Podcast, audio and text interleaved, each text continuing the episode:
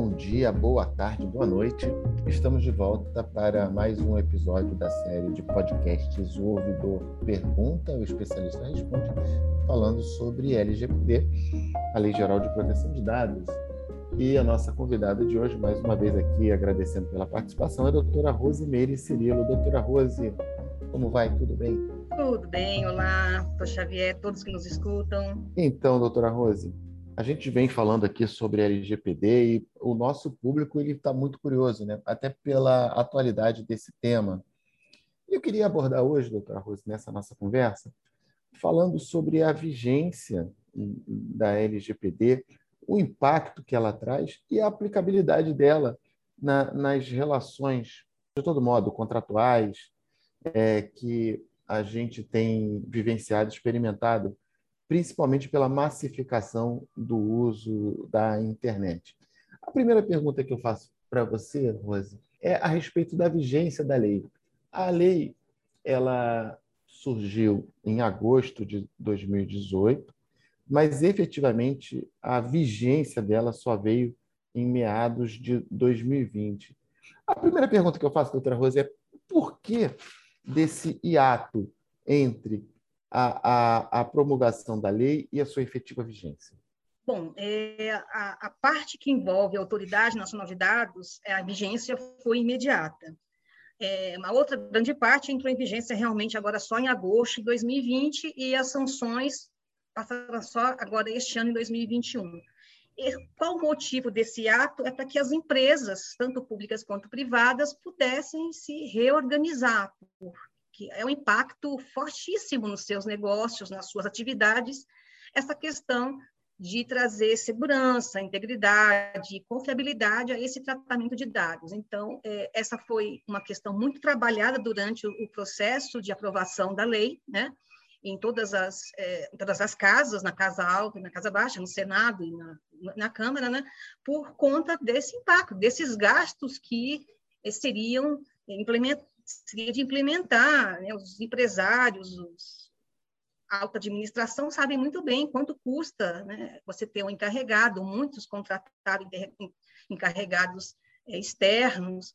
Então, é, esse foi o motivo desse lapso, desse prazo, para que houvesse essa adequação em todas essas atividades, nesses bancos de dados, pudesse haver esse mapeamento, esse diagnóstico antes da lei entrar totalmente em vigência.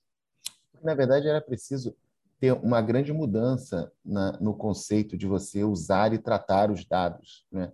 que não é simplesmente você receber a informação e arquivar ou depositar em algum arquivo, é, até em nuvem que seja, mas sem você ter a efetiva é, é, condição de tratar esse dado, não é isso, doutora? Sim, essa questão da, é da confiança e também dessas estratégias, como que a empresa vai mostrar isso para os seus é, públicos, que, olha, eu trato e trato de forma transparente, de forma ética, com segurança, então nem todos estavam preparados para essa é, para esse accountability, né, para essa demonstração de eficiência nesse tratamento. E nós sabemos hoje, são tantas as notícias, né, de, de vazamento de dados, de, de ataques hackers, que é realmente é uma missão, é um desafio bastante grande para todos que atuam nessa área de proteção de dados, é, passar toda essa confiança, essa credibilidade, essa integridade dos sistemas de segurança de informação, de tratamento. E como foi dito né, pelo senhor no início, é uma lei que trata mais sobre o comportamento das pessoas que vão lidar com esses dados do que simplesmente só softwares, só a parte de realmente de informática, de segurança da informação. Então essa essa mudança de comportamento, essa assimilação né, de novas novas formas de lidar com os próprios dados e os dos outros também é muito trabalhosa, é muito paulatina.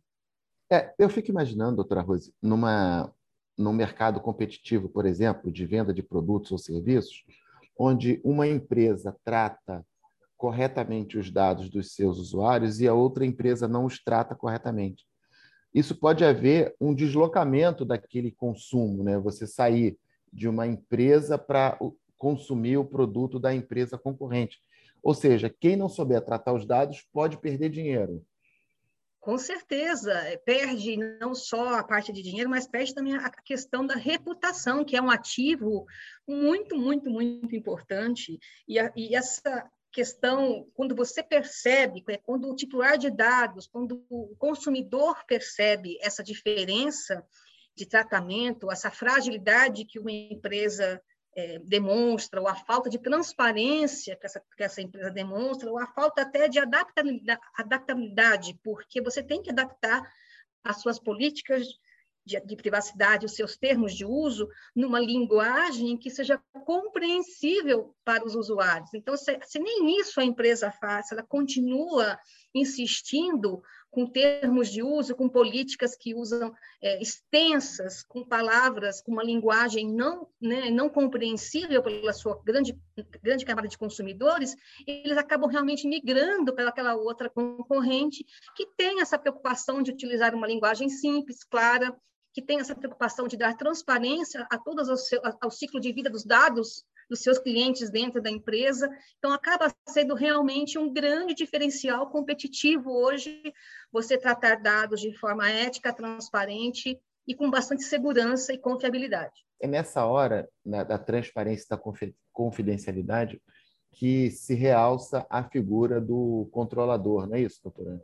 Do controlador, do operador, porque se você, mesmo você sendo controlador e você não tem esse poder de, de escolher, de, de, dedicar um tempo exclusivo para que esse operador trabalhe em seu nome com, de forma também ética e confiável, não adianta. Então, não só a figura do controlador e do operador, e também envolve é, tem uma parcela também aí de força do próprio encarregado que vai fazer esse, esse trabalho também de demonstrar, de dar esse, essa, essa prestação de contas, esse apontamento de desempenho da empresa, de como isso é tratado. Doutora, e, e, e falando da aplicabilidade da LGPD, onde é que ela se aplica? É, ela estabelece, né, a LGPD, ela tem essa, essa, essa diretriz de que isso envolve todas as, as relações entre usuários e empregadores é, compradores, serviços de internet, WhatsApp, todo tipo de negócio que utiliza dados né, de, de pessoas, de clientes, de sócios, tendo esse componente utilizado para fins comerciais, visando lucro, todas as relações que têm como, têm como norte obter lucro e tratar dados, a LGPD vai se aplicar. Então, assim, quando a lei fala em, em dados sensíveis, por exemplo, né, que a gente sabe bem, que é a etnia, é, opção religiosa, opção sexual, de gênero, enfim. Tudo isso merece um carinho especial de quem está recebendo esses dados, não é isso? Isso, e, e antes disso, doutor Xavier, as, as, empresas públicas ou privadas precisam pensar políticas, desenhos e modelagens de negócios e serviços que já na concepção pensem se realmente eu preciso dessa informação sensível ou de um dado ou pessoal. ou porque eu preciso também, né? Isso, exatamente. Eu preciso porque aquela, aquela velha história, né? Quanto mais dados eu coleto, mais responsabilidade eu tenho. Eu sou responsável por isso. Então, a empresa hoje que trabalha sobre uma visão mais assim econômica na, na, coleta de dados, ela tem mais tranquilidade, porque eu só vou coletar aquilo que é necessário para as minhas atividades. Para que, que eu preciso saber da etnia, da, da condição religiosa, da opção sexual? Da... Eu preciso saber disso? Eu uso isso em alguma política minha? Eu uso isso dentro de algum trabalho de marketing? Se eu utilizo, eu tenho que ter o triplo de cuidado para resguardar o ciclo desse dado dentro da minha empresa, porque não só, como a gente já comentou aqui, é, qualquer tipo de tratamento irregular, de vazamento, não só a questão da infração, da multa, mas a, a questão reputacional, que hoje, em, termos, em tempos de, de, velocidade da internet, acabou né, com a sua empresa, com a sua reputação por conta disso. Então, hoje, o grande trabalho começa antes, doutor. Né? Eu preciso conceber serviços, eu preciso conceber produtos que, desde o início, já integrem essa questão da privacidade, da proteção de dados e da coleta mínima de dados pessoais sensíveis das pessoas. E, e principalmente naquela questão da, da, de quem está recebendo esses dados, de ter o dever de informar para quem está fornecendo os dados por que aqueles dados estão sendo coletados e para que aqueles dados estão sendo coletados. Né? Exato, Porque isso tem que é, estar muito é, claro. Se, se estabelecer essa relação de confiança, como você mesmo fala. E tem que estar isso muito bem delimitado no próprio, na própria página da empresa, do site. Isso tem que estar dentro da política de privacidade, dentro do termo de uso. Você abriu, você sabe, eu vou entrar aqui colher, colhe meu dado para isso e isso, não há compartilhamento com ninguém. Se precisar de uma outra utilização, vão pedir meu consentimento, será um consentimento claro e informado. Então, isso traz confiança, isso, isso traz ética no uso dos dados, isso traz integridade na relação da empresa com os seus públicos. E, doutora, doutora Rose, uma questão que, que chama muita atenção e, e pode até parecer é, redundância, mas é a questão dos direitos das crianças e dos adolescentes em relação à LGPD. Né? Porque a gente fala em, em pessoa natural, evidentemente, então a gente fala em todo tipo de pessoa natural. No caso do direito da, das crianças e dos adolescentes, a lei ela dá um destaque ainda mais especial, não é isso? Sim, é, você tem que ter o consentimento para usar os dados de criança, de adolescente, você tem que ter consentimento dos seus representantes, é, e mesmo que, esse, que essa coleta, esse tratamento tenha se iniciado antes da, da vigência da LGPD, você é obrigado a entrar em contato e solicitar esse consentimento também, por quê?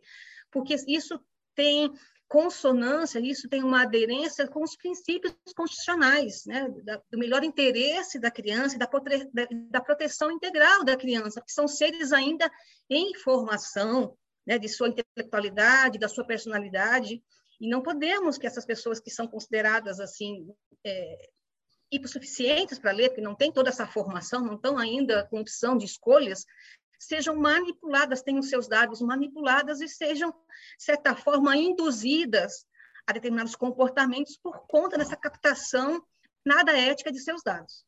É, até porque hoje, né, é, muito se vê o uso de plataformas digitais, de redes sociais, por crianças e adolescentes que acabam virando mini influenciadores né, digitais. Então, assim, se, se essas empresas não tiverem esse cuidado com esse jovem, elas podem estar realmente cometendo um, um, uma, uma, grande ilegalidade, né? obviamente falando em termos de descumprimento da LGPD, mas que, eles têm que estar muito atentos também a esse tipo de mercado de consumo hoje. Né? E, exatamente, doutor. Inclusive, hoje, né, discute-se na internet, nós vemos reportagens envolvendo a plataforma Facebook por conta dessa utilização é, que até então não se sabe se, to, se, foi totalmente consentida de dados de adolescentes que se utilizam da plataforma, é, de certa forma, burlando as questões que envolvem a idade na hora que abre o seu perfil.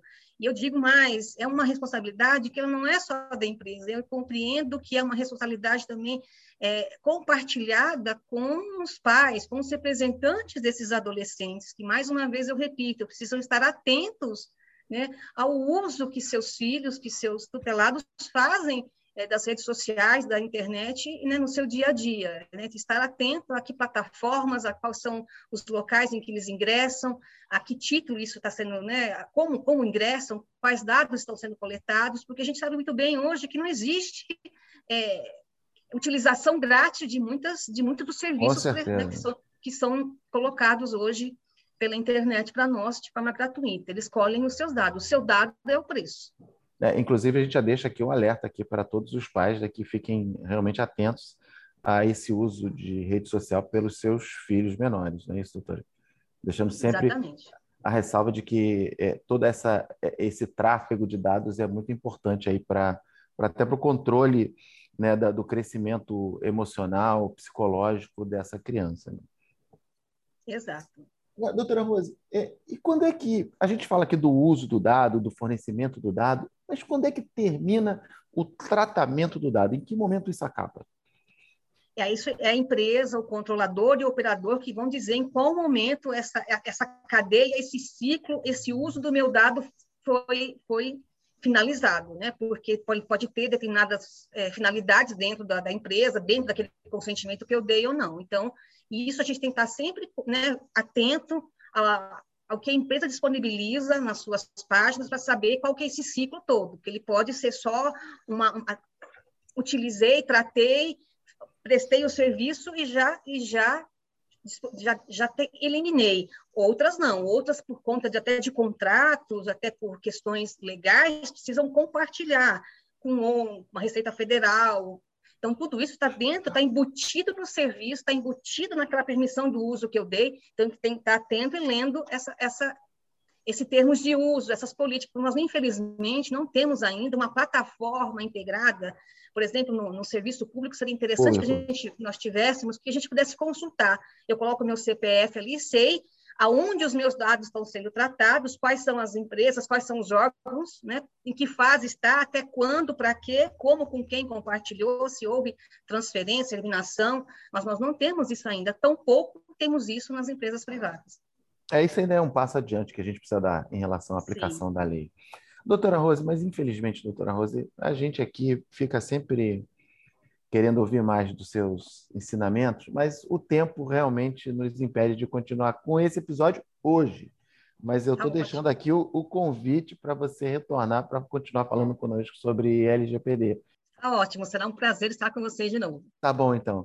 Encerramos aqui mais um episódio da série de podcasts O Ouvidor Pergunta, o Especialista Responde nossa convidada mais uma vez, doutora Rosimeire Cirilo, e nós ficamos por aqui, sempre deixando o convite para você nos ouvir nas diversas plataformas de áudio, nos streams de áudios do Spotify, do Google Podcast, do Apple Podcast. Além disso, no, no canal da Escola Judicial, do, da plataforma do YouTube. Ativa lá o sininho, fica recebendo sempre os nossos lembretes de notificações. E ficamos por aqui, gente. Um grande abraço e até o próximo episódio.